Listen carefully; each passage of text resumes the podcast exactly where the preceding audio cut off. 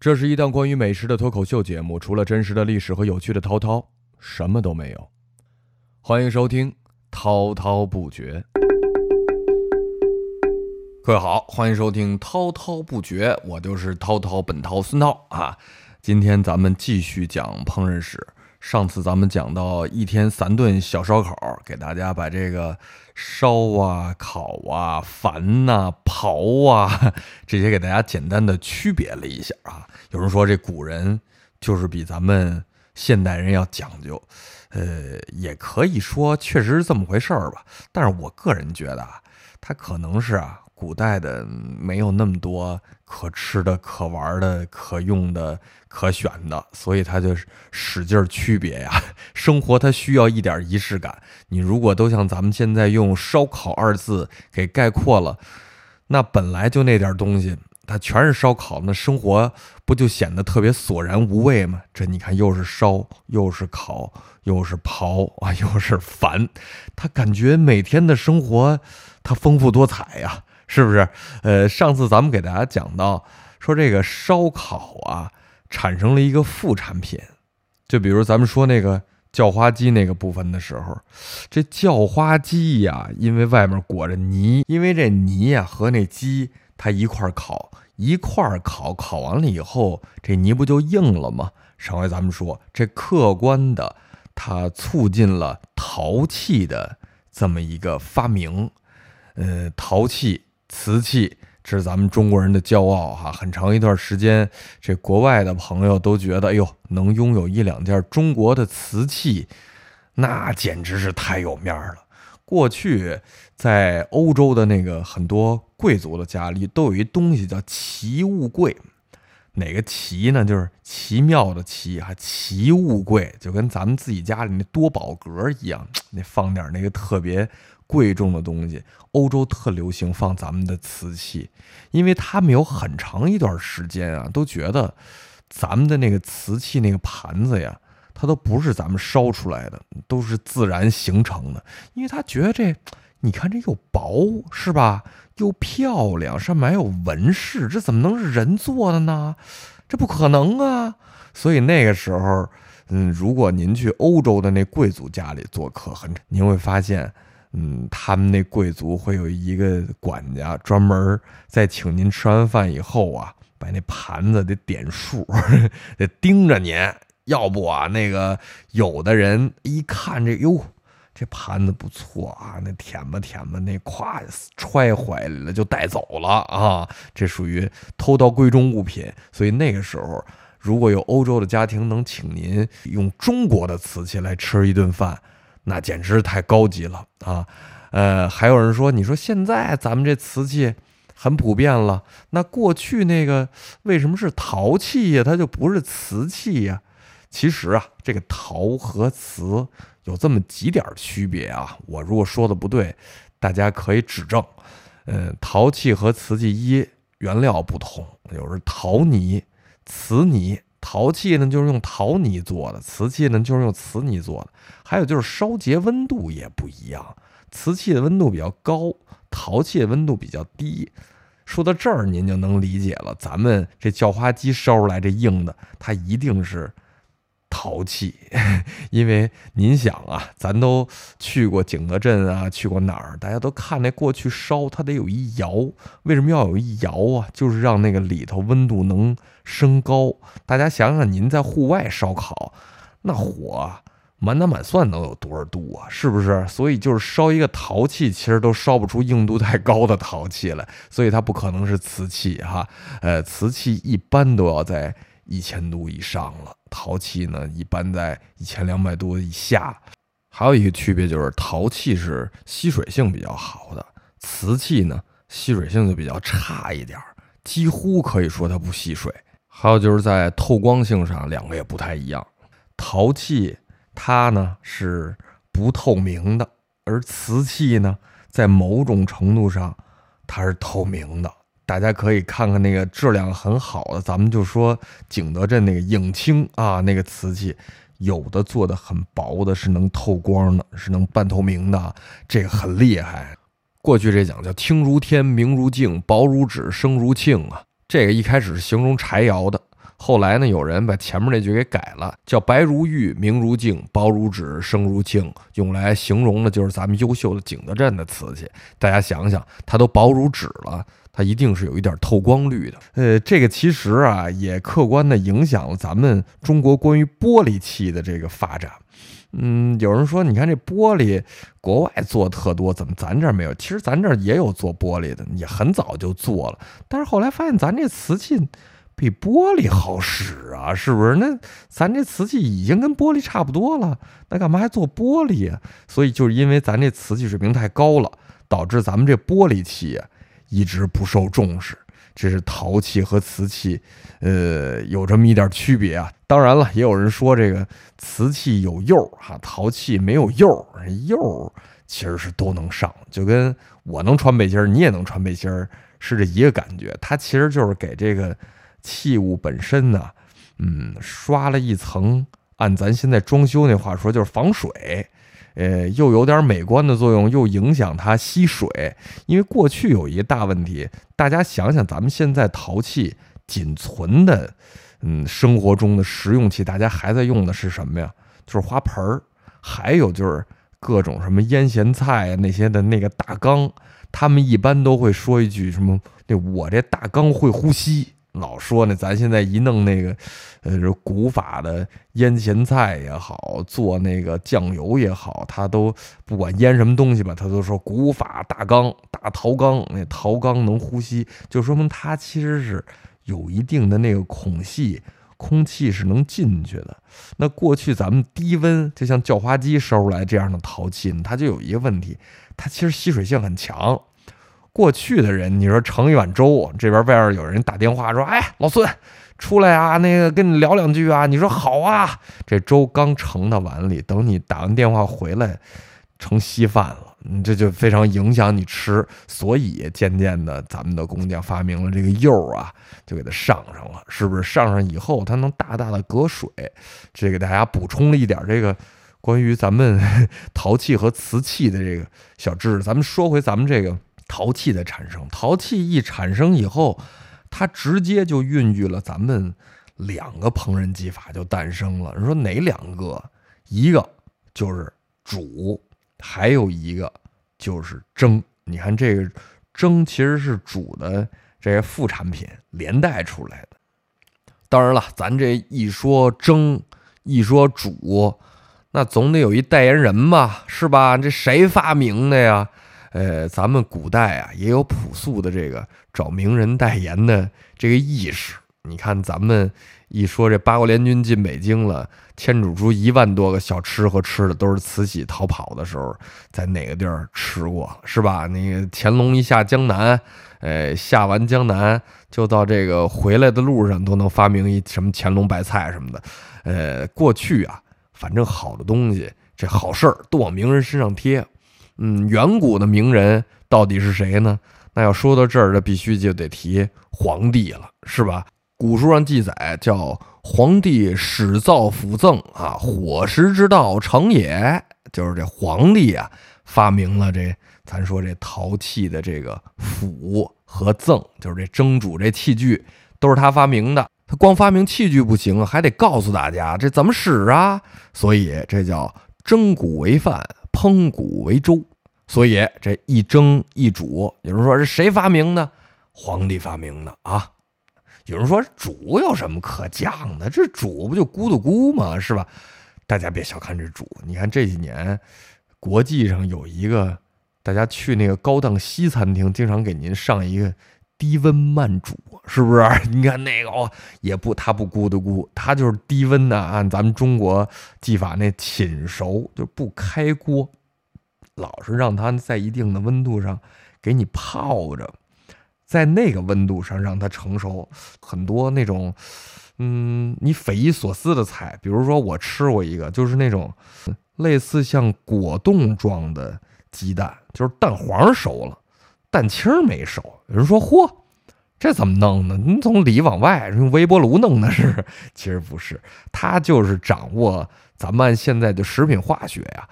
掌握它这个凝结的温度，比如蛋黄的凝结温度是六十八到七十一度，蛋清是六十到六十五度，你就把它控制在蛋黄凝结那个温度，外面就是那个嗯蛋清状的，它就是低温慢煮啊，就能做到这个。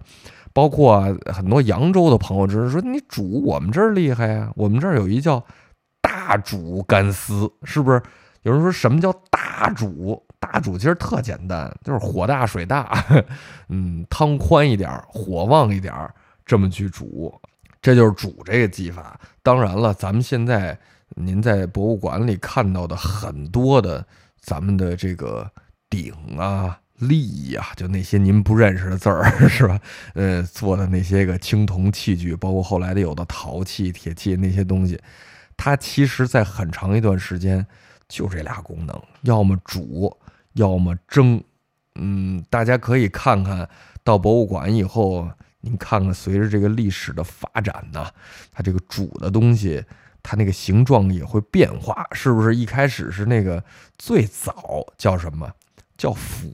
我不知道大家现在买那电饭锅，您有没有注意啊？现在咱们有的国产品牌的电饭锅还以这个釜，嗯，它为名呢。什么我们这球釜，什么这釜那釜。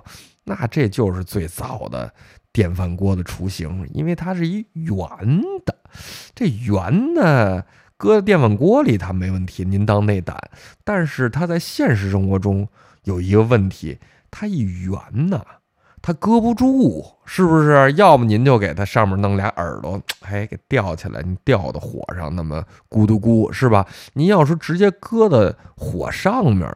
它有点坐不住，那过去咱还没有那灶的那概念呢，您知道吧？就是一火堆，这火堆上面它不太容易把这个釜哈这陶釜给放住。那你说怎么办呢？慢慢，那它得做架子呀，是不是？底下来仨腿儿吧，上面来俩耳朵，这就咱们说这个叫立啊，上面一横一个口，底下一个这个。大家自己搜搜吧，因为我不知道怎么给大家形容了。这腿儿啊，一开始是挺粗的，它也空心儿的，空心儿呢也能加热。但是后来人发现，说这个空心儿的能加热是能加热，但是你这这我们这粮食搁里头啊，不太好往出取，是不是？而且你那进去就出不来了，它这个时间长了刷不干净，一容易霉变，二过去那食物都很紧张的。你说你煮下去一斤米，老有二两在这腿儿里，它老是浪费食物，这也不太好。后来呢，渐渐这腿儿呢也越做越短。有人说，你看现在咱们经常能看见的几个比较嗯著名的东西，一个鼎是吧？好多地儿的那个鼎都特有名，都是国宝。还有刚才咱说这个立上面一横一个口这个字儿啊，有人说这个鼎。和立都是煮的，什么区别呀？哎，只有讲到这古人比咱们讲究的地儿啊。咱们现在是一个锅煮菜也行，煮肉也行，都是它。人家古代讲究，这鼎是煮肉的，立呢是煮菜的。说这立煮菜这事儿，你怎么知道的？你看见了，你吃过，你用过。咱现在只能靠这文献往回倒推。有一个字儿，大家可以查一查啊，就是上面是一个粥，喝粥那粥，底下是一个立，这字儿读玉，还有一个读音呢，就是读粥，因为这个煮粥啊，植物性居多，所以啊，有人说，你看这个倒推嘛，说这力那就是主植物性的啊，所以啊，咱们说到这儿，咱这老祖宗已经进入了一个新的时代了，就不光是在那火上。鼓捣鼓捣，现在咱有了器具了，有器具，那可就不得了了。咱们老祖宗以聪明著称啊，是不是？他煮点这，煮点那个，发现哎，这煮熟了确实不错啊，而且那个吃完也不拉肚子了。呃，后来发现哟，上面这一煮，咕嘟咕，上面冒蒸汽呀。你说这气咱能不能蒸点什么？各位注意了啊！您现在可能是全世界各地，您到处吃，您也可以带着我这问题，您去找一找，世界上除了中国啊，那其他的地方，哪儿还有蒸的这个技法？当然，咱就是那日本、韩国这不算啊，这都是受咱影响跟咱学的。就是说，您比如像欧洲、非洲或者哪儿，它原始自己发明的那个技法，它有没有蒸？起码我是没见过。这蒸啊，还就是咱中国人玩的最好，玩的最棒。在一九三零年的时候，那时候咱们有一广东名厨叫梁元，在上个世纪三十年代的时候，曾经代表中国参加纽约的这叫国际烹饪大赛，凭借着全蒸宴一举夺魁，获得世界厨王的称号。当时这纽约的食评家纷纷的就评论说：“梁师傅这蒸菜的厨艺实在叫做蒸汽魔术。”中国这蒸菜呢，在当时也被称为是中华一绝。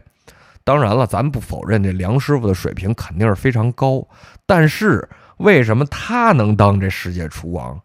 那就是因为您无论是烤还是怎么着，人家国外都有对标技法，就这蒸，他们没见过，这叫一招鲜呀，他就吃遍天。所以啊，这蒸。是咱们中国的独特技法，大家一定得注意哈。咱们接着说咱们这器具，你看刚才咱说了，哎，这底下咕嘟咕煮东西，这叫鼎，叫立。那人说这蒸的这东西叫什么呢？蒸的这东西啊，也有一个特殊的字儿，叫眼。因为咱这是一播客节目啊，我这没法给您形容这个字儿怎么写，您就查一查，您就比如搜搜这古代。蒸东西的器具，那字儿就出来了。这眼啊，是这个蒸锅底下的这部分。哎，就这水加上这灶，再加上上面那架子，那上面这笼屉叫什么呢？这大家要熟了，这叫甑。咱有人说甑哪个甑？就是咱，呃，有一个吃的叫甑糕啊。不知道各位熟不熟悉啊？在陕西那边叫净糕啊，其实就是都是这一个字儿。大家想想，那赠糕是怎么出来的？就是蒸啊。那净糕呢，我个人感觉是这个，因为这走南闯北啊，这技法传过去以后，根据当地的这口音这么一演变，变成净糕了。嗯，但是其实它原型就是这赠。说起这个东西，呃，在一七年的时候。我到这个加拿大的这个安大略皇家博物馆，他们那儿，哎呀，改落了咱们好多好东西，看看都挺心痛的。这里头有一个咱们古代的这个 蒸的这个器具，我当时还给人提意见呢。他呀就把咱这眼啊写了一拼，写的是显。我说你看你们这博物馆不严谨呐，这应该叫眼。不能叫显，当然他们那儿错误也不是一个两个，咱那个现在在加拿大的中国朋友挺多的啊，咱们多去给他们提提意见，包括那边上还有一个买的时候啊，跟他说是祖大寿的墓，后来呢，经过咱们这边考古，呃，一步一步的推呢，可能当时卖给他那个是。祖大寿他儿子的，就是您花了一买爸爸的钱得一儿子，反正这个当时确实也没考证清楚。但是像这种读音上的错误，我觉得作为博物馆还是不应该的啊。希望听我播客的这些朋友，哪位您跟那个安大略皇家博物馆那有点联系啊？您让他们改一改，可能人现在没准也改了。咱现在说回咱这个。蒸这个啊，咱们蒸，呃，中国古已有之。咱们过去有一个著名的菜叫“天下第一蒸”。你看，咱们老说这蒸这个蒸那个，蒸羊羔、蒸熊掌、蒸鹿眼儿，到底什么是天下第一蒸？这又说回到咱那个第一集《水煮厨房》里边，有一个人叫伊尹呐。这伊尹做了一个菜叫雪狐之争，哪个雪呢？就是。下雪的雪，狐狸的狐，雪狐之争。这菜呢，呃，当时怎么形容？叫不遇而白，久蒸久炼，熟而不烂，干而不浓，肥而不腻，淡而不薄。哎，咱们教大家那个，您到餐桌上怎么显摆的那一套词儿，跟这儿来的。有人说这雪狐是什么呢？现在有的专家考证说，有可能是类似天鹅一类的东西啊。但是现在很多东西咱。不好说了，只能说是推测。嗯，它有可能是天鹅这一类的啊，大家就姑且这么听之啊。就是现在不是流行铁锅炖大鹅嘛，人家这就这铁锅蒸天鹅，估计。我估计不能特别好吃。当然了，人家古人说好吃，那肯定就是好吃啊。呃，这是天下第一蒸。咱们中国还有很多的蒸菜之乡，比如说在湖北的天门，湖北天门就叫蒸菜之乡啊。人家讲究叫无菜不蒸啊，有九种技法。还有浏阳呢，也是蒸菜之乡。呃，人家蒸菜蒸腊味，包括常熟。啊，蒸的是老八样，包括仙桃啊，还有咱们湖北的绵阳，绵阳三蒸。哎，我曾经到湖北的时候，请教过咱们现在楚菜的大师，我们卢永良老师。卢永良老师说，这三呢，其实现在也不光是就像过去的说蒸啊那个畜禽、蒸水产、蒸蔬菜，三现在等于是一虚词，叫一生二，二生三，三生万物，我们什么都能蒸 啊，是吧？呃，有人说这蒸。怎么才能蒸的好吃呢？其实就几个秘诀：火大、水多，您气儿一足，那蒸的就好吃了。按现在的这个营养学的概念，他特别推崇这个蒸，是不是？为什么外国朋友都喜欢咱这个？中国人也忘不了这个，主要就是咱这属于是低温烹调。大家想油，您炒菜多少度？咱蒸。蒸就是一百度，一百度您可能都到不了，是吧？按现在营养学的概念，低温烹调啊，营养流失少，营养流失少，那不就是对咱身体好吗？像有一菜叫岭南长寿蒸啊，据说啊，当时就是受了这个岭南云雾缭绕的这启发啊，在这边看见，哦，这就像蒸啊，这就长寿。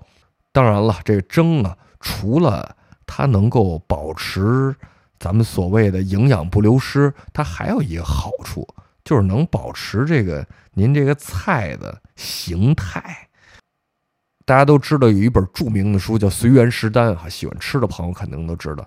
但有人说，你看这说是袁枚写，但是袁枚不怎么会做菜，这主要是他那家厨啊，是吧？王小鱼啊，他会做呀。当时袁枚的朋友也提出了这样的质疑，说袁枚，你有什么了不起？你主要是靠别人，你给我们做一个，我们试试。你不是美食家吗？你自己来一个。袁枚当时还真做了一个。袁枚做这菜叫什么呢？就叫锦绣山河蒸。据说就是蒸的各种东西啊，然后出来一个锦绣山河的画儿，然后大家一说，哟，服了，您还真是美食家，不是光靠别人哈。这就是在造型方面啊，就是您码好了搁里头，它进去什么样，出来还是什么样。还有一个现在的菜，您说那锦绣山河蒸咱都没见过，它怎么吹都行。大家现在到那个饭店经常吃一菜叫肉汁萝卜。这菜我自己也在家做过，我觉得又真好吃啊！看着就是把那萝卜切成块儿，搁在那个肉汁儿里，就那么咕嘟咕就炖呗，是吧？咱今天说那就煮呗。最后你发现要达到人家那个入味儿的程度啊，咱那萝卜就烂了，那怎么也没有人家那个店里做那么好吃。后来我就请教了我的好朋友，也是咱们烹饪大师杨旭老师。杨旭老师说。人那是先把那萝卜呀蒸蒸熟了，然后搁那肉汁里泡着，用蒸的技法做的，所以人家那出来形状也好看，也入味儿，也软烂。所以这很多店里头的偷手啊，它都跟蒸有关系。哎，蒸呢，按现在的咱们烹饪里边，它其实还有一个优点，那就是可以批量制作。